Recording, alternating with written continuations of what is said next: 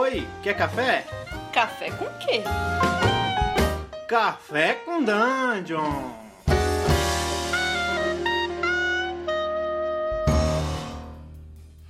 Bom dia, galera! Bem-vindos a mais um Café com Dungeon, sua manhã com muito RPG.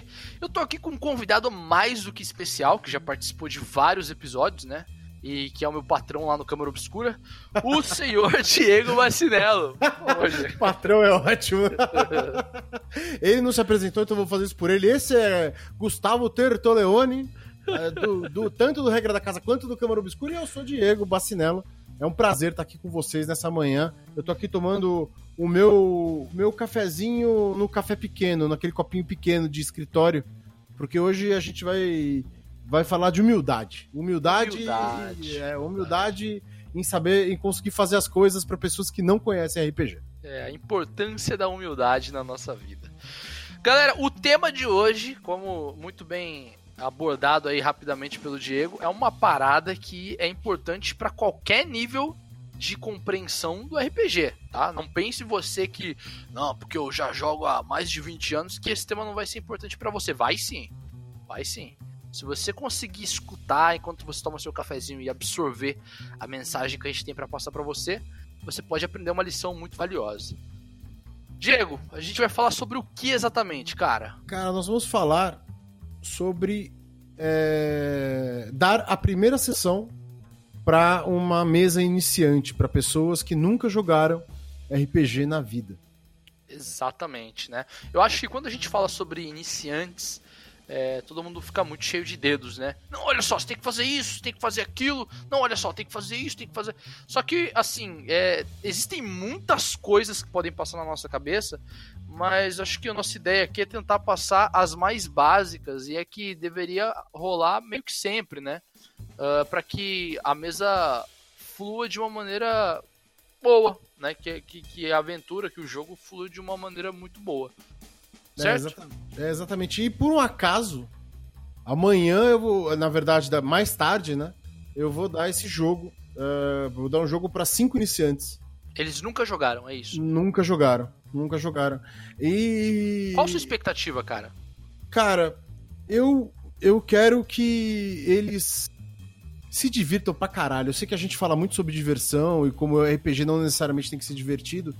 Mas eu acho que para pessoas que estão jogando pela primeira vez, eles têm que ter uma boa primeira impressão, eles não têm que entrar em todas as discussões é, filosóficas até que a gente levanta sobre o RPG, muitas vezes. Né? Eu acho que eles têm que ter um, um ótimo contato com o, o RPG, né? com, com a, a, arte do RPG, que é, já é considerado uma arte, é, isso, isso é oficial, tá? Existe um, um, um núcleo de artistas é, na França, que é uma, uma galera que é respeitada pelo mundo inteiro, e desde 2017 o Burro RPG é considerado arte. Inclusive na Pinacoteca, se você for em São Paulo, tem uma ala ali que é uma mesa de RPG, você senta ali e aí você vai poder jogar. Verdade, MASP, verdade. No MASP, você pode do jogar. MASP, é, tem uma, tem uma, é, é uma mesa conceito. Bem no centro do MASP tem uma mesa. Na verdade não tem mesa, só é. tem quatro cadeiras, você se senta, você rola os dados ali em cima do que você deve pensar que é uma mesa. Então, mas é, é, eu acho que é importante a pessoa ter um contato com, com o RPG é... Tem cativar, né? Acho que é cativante. Cativar. Cativante é, é, a palavra, cara. É... Concordo com você, cara. Quando eu perguntei para eles o que eles queriam, né, um pouco, a primeira coisa que ele. Assim, na verdade, eu acabei induzindo um pouco, mas eu falei, então, você quer uma coisa como? Uma coisa urbana, uma, uma coisa uh, futurista, uma, um Caverna do Dragão? Velho, foi imediato. Caverna do Dragão, Caverna do ah, Dragão, legal, Caverna do Dragão. É. Saca? É... Então, já é, já dá pra ver que essas pessoas estão pegando ali um lado é, nostálgico delas, de terem assistido ao desenho, que é excepcional, é um puta desenho. Sim, com certeza. É, e então é o que eu vou fazer para elas, cara. Eu vou fazer um Caverna do Dragão, obviamente eu não vou fazer igual, os artefatos, com o Mestre dos Magos e tal, mas eu vou fazer uma coisa que tem aquela coisa uh, de história simples, bem contada, um conflitozinho aqui, um conflitozinho ali. e fantasia um, presente. E um, né? Exatamente, e um desfecho que eles possam ter algum é, alguma sensação de, ok, nós conseguimos completar esse negócio. Isso é interessante, porque isso puxa a minha primeira questão em relação a isso. Já que a gente está falando sobre iniciantes, é, a minha dúvida é a seguinte: você acha que, no caso de iniciantes, a narrativa emergente é de extrema importância, como a gente sempre discute, ou talvez é mais importante que o mestre tenha um planejamento maior do que pode ou não acontecer, né, e ter ali algumas opções para poder guiar melhor pessoas que nunca jogaram RPG antes? Cara, ele tem, eu acho que ele tem que estar tá pronto ele tem, é, eu acho que é um dos poucos casos onde uma aventura pronta é, e que seja seguida à risca pode ser muito positivo. Uhum. Porque. É, tenho... Pode falar, desculpa. Não, então eu tendo a pensar o mesmo, cara. Eu tendo a pensar o mesmo, porque eu acho que a pessoa que começa a jogar RPG, ela não compreende a liberdade total que é dada a ela na mesa.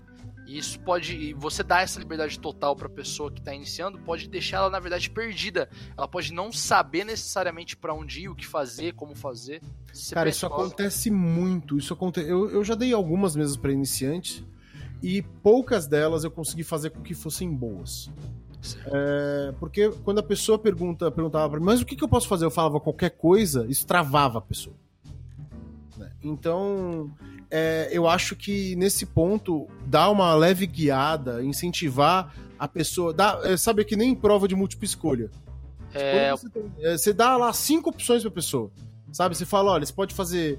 Pode atacar, você pode correr, você pode tentar ajudar seu amigo que tá com problema ali, você pode tentar pegar aquele amuleto que caiu no chão, ou você pode tentar ver o que o cara tá lendo lá na frente naquela parede cheia de, de escritos, né?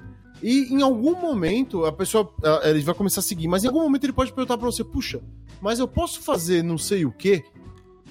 E aí você fala: poxa, claro que você pode. Como é que você quer fazer isso? Ah, eu vou fazer assim, assim, assado. E aí isso dá essa, esse caminho para o jogador iniciante é, fazer é, fazer os seus próprios trilhar os seus próprios caminhos no no jogo. Mas eu acho que até lá você tem que dar algumas opções para. Eu errei muito é, tentando dar todas as opções e deixando o jogador iniciante travado. Errei muito nisso. É, eu acho que é, se a gente fosse usar uma ilustração, talvez o que caberia aqui é a ilustração da pessoa que está aprendendo a andar de bicicleta. E aí você tem a pessoa que está ensinando. A pessoa que está ensinando, ela, sei lá, se você não vai aprender com rodinha, a pessoa que está ensinando, ela está segurando a bicicleta ali atrás de você e vai te levando até um determinado momento em que ela solta, você não percebe e você continua pedalando, né? Então, talvez a preparação ela não seja necessariamente necessária. Ela pode ajudar muito uma pessoa que está iniciando, mas o GM ele tem que ter em mente o seguinte: é, se a pessoa começou a se soltar das amarras que você trouxe e tá trilhando ali no caminho da narrativa emergente, pô, ótimo, ótimo. O GM tem que aplaudir isso, né? Esse é o momento que a pessoa tá brilhando e aprendendo de fato como é o RPG. Exatamente. É, e eu acho que você tem que oferecer as três. Os três pilares do, do, do principais do RPG, que é a exploração. Você acha que, você acha que isso é importante para a pessoa que está iniciando? O quê? a, a, oferecer os três pilares? Cara, eu acho que ele tem que ter um contato. É, eu acho que ele tem que ter um contato mínimo com tudo que o RPG pode fornecer para ele, até para ele saber o que ele gosta. Pra ele entender a linguagem, gosta... né? Exatamente, tem gente que gosta de combate, tem gente que gosta de interpretação, tem gente que gosta da investigação, da exploração, tem gente que gosta de ouvir. É...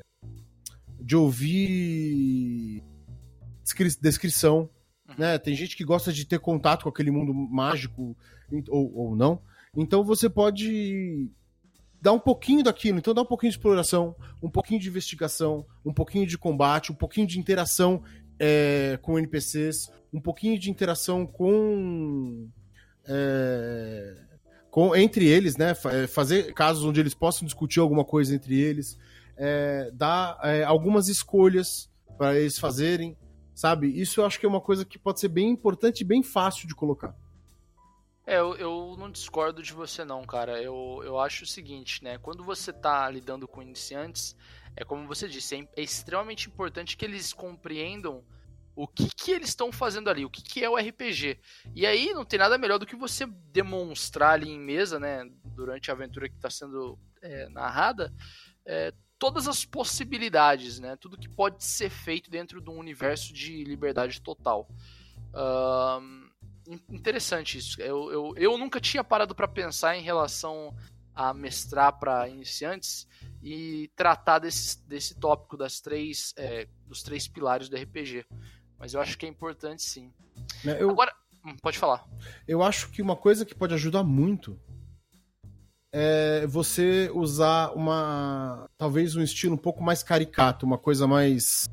É, mais não polida, sabe? Ao invés de você fazer um, sei lá, um taverneiro que é que é blend, né, que só vai servir os caras. Não, faz o cara, o cara ser ou muito mal-humorado, ou o cara ser muito canastrão, sabe? Eu acho que você é, aumentar um pouquinho o volume do tua, da tua canalice, vamos chamar assim, uhum, pode ajudar muito a você passar é, interpretação de uma forma bruta e que depois vai sendo lapidada com o tempo.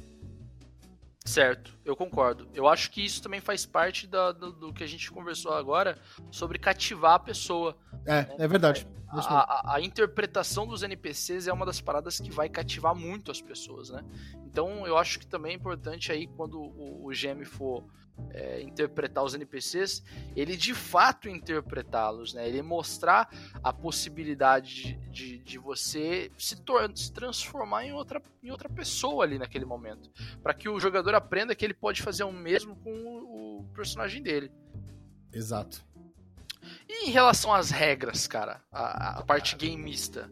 É eu não você... sei, velho. Até agora eu tô na dúvida do que, que eu vou usar, cara, porque quando eu tentei, por exemplo, usar a D&D quinta edição, é... acabou que fazer personagem demorou muito, né? Com todas as coisas que você tem que mostrar e colocar. E isso porque a quinta edição é uma edição enxuta. Se a gente fosse falar da terceira edição. É, fudeu, né? Fudeu. Fudeu, era muito mais coisa. A quarta edição eu não conheço, mas a segunda edição. Ela não era é, tão prolixa quanto a terceira, mas a parte matemática dela era muito mais confusa, uhum. né? Então, a gente estava fazendo em quinta edição, a gente fez na, numa noite os personagens e ia começar a jogar no dia seguinte. Só que eu vi que teve um cansaço muito grande em entender tudo que estava ali. Entender todo, porque tem um contexto todo. Né? Tem que entender o que, que é um bardo, o que, que é um bárbaro, o que, que é um sorcerer, o que, que é um, qual a diferença entre um sorcerer, um warlock, um wizard. Né? É, a, gente, a gente, pra gente é automático, praticamente. Mas eu... para quem nunca teve contato. Uhum. Eu acho que eu me arrisco a dizer que tal. E assim, correndo o risco de, ser taxado de OSRista, né? Sim. Mas eu, eu acho que o, uma escolha de um jogo OSR para iniciantes ele é muito mais fácil, porque você não tem tanta preocupação matemática, a ficha, dependendo do sistema, pode ser relativamente simples de se compreender. Se você pegar um D&D BX, por exemplo, não, não, deve dar muito trabalho. Mas talvez o que eu tava pensando é o seguinte, cara. Às vezes você pode tentar achar um meio termo, um meio campo aí, entre levar fichas prontas e preencher fichas na hora. Porque, por exemplo, eu, é, eu, eu não sei se você vai concordar comigo, mas quando você leva fichas prontas, você perde metade da magia do RPG. Cara, eu acho pra caralho. E, tanto que eu eu é, já defini que eu vou fazer os personagens na hora, independente do que eu for usar, a gente vai fazer o personagem na hora. Sim. Então, ele... é, sabe, dá a ficha branca pro cara e, e, ele, e ele preencher aquilo com o mínimo que seja, não vou usar nada muito pesado. É, eu acho que é uma, é, uma, é uma das coisas que. Ficha é o que o jogador de RPG mais faz, né? É, exatamente. E assim, aí o meio de campo que eu tô dizendo foi um experimento que eu fiz uma vez num evento. Porque eu pensei assim, bom, eu tô indo mestrar no evento, então o tempo é contado, né? Sim. Talvez a melhor coisa que dê para fazer, porque eu não queria tirar também a possibilidade dos meus jogadores criarem né, o que eles querem jogar. Sim. O, o que eu fiz foi o seguinte: eu imprimi. É, era uma mesa para quatro jogadores. Eu imprimi, se não me engano, 16 fichas. Tá. E eu preenchi uh, duas. É, duas a mesma classe duas vezes. Só que eu preenchi só a parte matemática, só aquilo que tira muito tempo, sabe? Por exemplo, rolagem. É... Rolagem de, de como se diz? De atributo. De atributo, é. Sim. E, aí, e todas, toda a parte pessoal eu deixei em branco. Quando chegou na mesa, eu resolvi o problema dessa forma. Eu cheguei e falei, olha galera, a gente vai jogar um jogo aqui tal, fantasia medieval tal, então é mais ou menos isso. Dei algumas referências e falei, ó, a gente tem fichas de magos, de guerreiros, de clérigos, disso, disso, disso.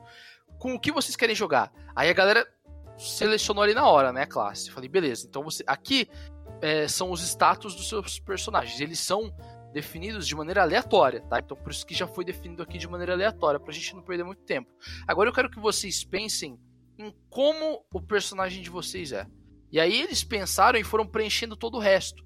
Levou. A, a, a, a, criação de ficha demorou 15 minutos, cara.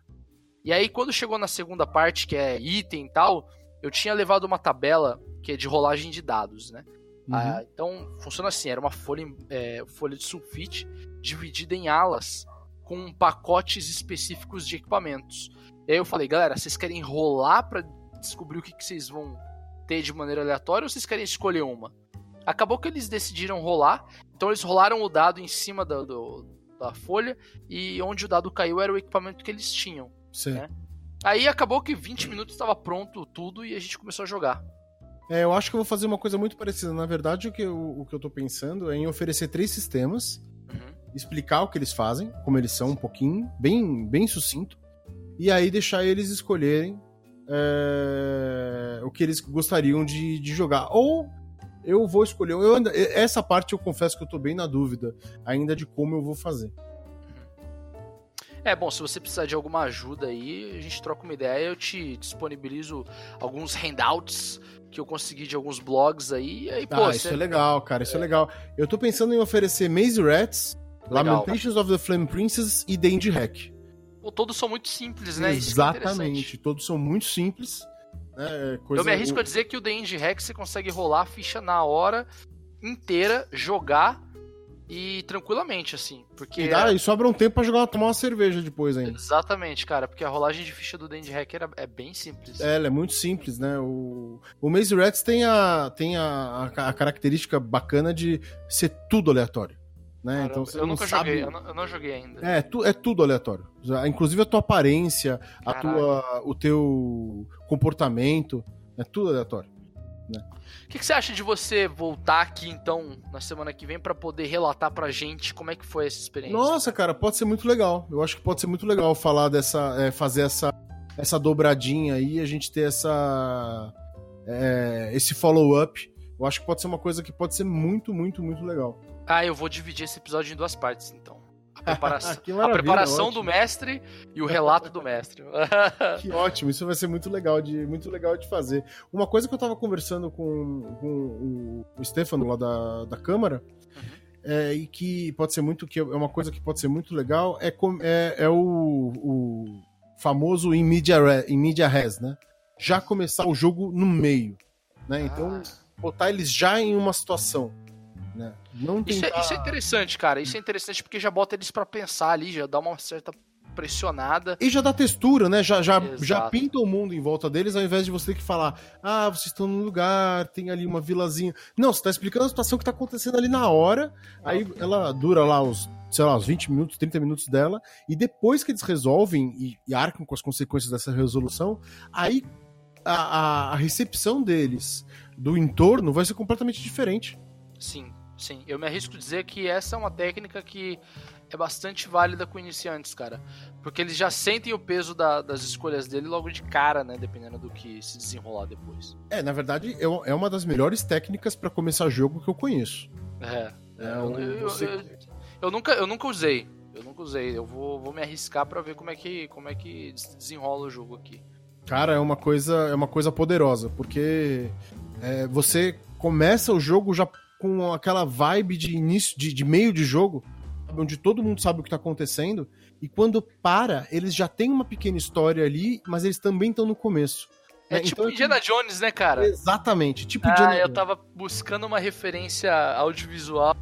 Ah, totalmente, cara. Acho que os três Indiana Jones começam dessa forma, né? Exatamente, você começa no meio da ação, e quando essa ação termina, ela funciona como um pequeno background para todo aquele grupo, então aquilo já une eles de alguma forma. Isso é muito bom, cara. Vou tentar usar. Bom, é isso, galera. Espero que nossas, é, nossa conversa, né? Não vou dizer que foram dicas, mas a nossa conversa tenha sido produtiva para vocês. E, pô, fala um pouquinho pra galera aí como é que a gente pode te encontrar, Diego, por favor. Cara, eu tô na Câmara Obscura RPG. É, Câmara Obscura RPG, tanto no Facebook, quanto no YouTube, quanto no Instagram. Uh, eu tô esquecendo mais algum lugar. É... Ah, no Twitch. No Twitch. O mais A importante. gente- é, exatamente. Nós temos jogos é, que são transmitidos ao vivo pelo Twitch de três, duas a três vezes por semana. Né? A gente também tem o nosso quadro de conversa, o Boteco da Câmara, onde a gente toma uma birita e fala do assunto, e é conversa de bar mesmo, porque a gente começa no assunto, ele vai indo para outro lugar e depois volta pro assunto, e é divertidíssimo. Né? A gente, no dia 18 de abril, agora, nós vamos jogar com. Nós temos o Author Night, que é o, nossa, o nosso jogo em inglês com autores de jogos. E nós vamos jogar, o Tertolani vai, inclusive vai estar na mesa. Estarei lá. É, nós vamos jogar é, Strain Basic com o James Vale. Ele vai estar. ele vai vir e eu vou mestrar para eles. né? A ideia do Author's Night é que nós mestremos os jogos para os criadores deles. Né? É, é uma ideia, é uma ideia bastante ousada. Ousada, nossa, ousada. é, ousada, nossa, mas o primeiro foi bem divertido. Foi uma- mesmo. o, o Slade Stoller do Indie Hack teve uma ótima, uma ótima recepção do jogo. Foi muito, muito legal mesmo. Eu demoro um pouco pra pegar o timing dos gringos, cara. O timing deles é muito diferente do brasileiro, né? É, eu acho que eles são. Eles têm uma coisa mais. Eu tenho uma impressão mais dura. Eu não sei exa se é exatamente essa, esse adjetivo. Às É. vezes tem uma coisa mais dura, mais contida, né? E a gente vai escaralhando tudo, né? gente, a gente tem a malemolência brasileira, né? É, exatamente. Aqueles iriguidum que todo mundo gosta.